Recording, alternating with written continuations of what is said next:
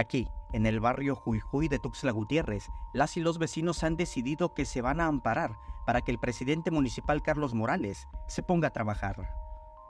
En temporada de lluvias, ellas y ellos viven bajo zozobra por las intensas corrientes que se forman y que los obliga a encerrarse, a poner costales con arena en las entradas, o hay quienes han construido bardas para evitar inundarse. No ocurría, no ocurría. A raíz de que hicieron esa, esa obra que es de un particular, ah, eh, fue cuando inició el problema. El problema inicia en el callejón Canteras, donde pasa un afluente que fue embovedado y que afecta a la 13 Poniente y la Sexta Norte.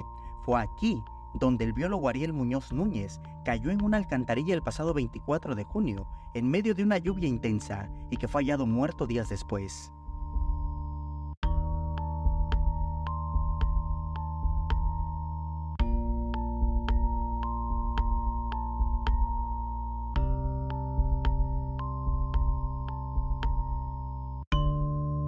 Un biólogo que fue por la inundación. Aquí también baja mucha corriente y esto, esto es impasable cuando en, temporada de, de inundación.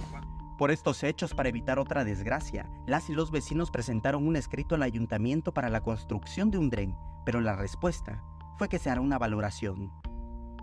Y es que las afectaciones por las lluvias han sido graves, porque además de la persona fallecida, carros han sido arrastrados, vecinos se han inundado y las casas han sufrido afectaciones. Por ello, constantemente tienen que realizar reparaciones. Eh, cada año sucede como unas dos o tres veces cuando hay lluvias muy voluminosas.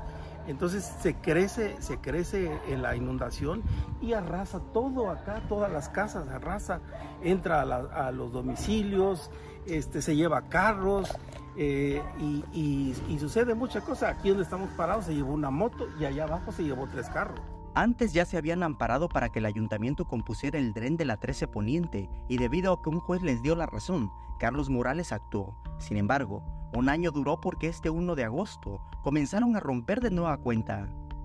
Solo con amparos han logrado que el municipio actúe. Por ello, los vecinos decidieron que repetirán la acción, porque consideraron que este tipo de obras, donde está en riesgo la vida de las personas, sí es prioritaria. Esto a propósito de la intervención que se hace al Parque de la Marimba, con un monto de 9.5 millones de pesos.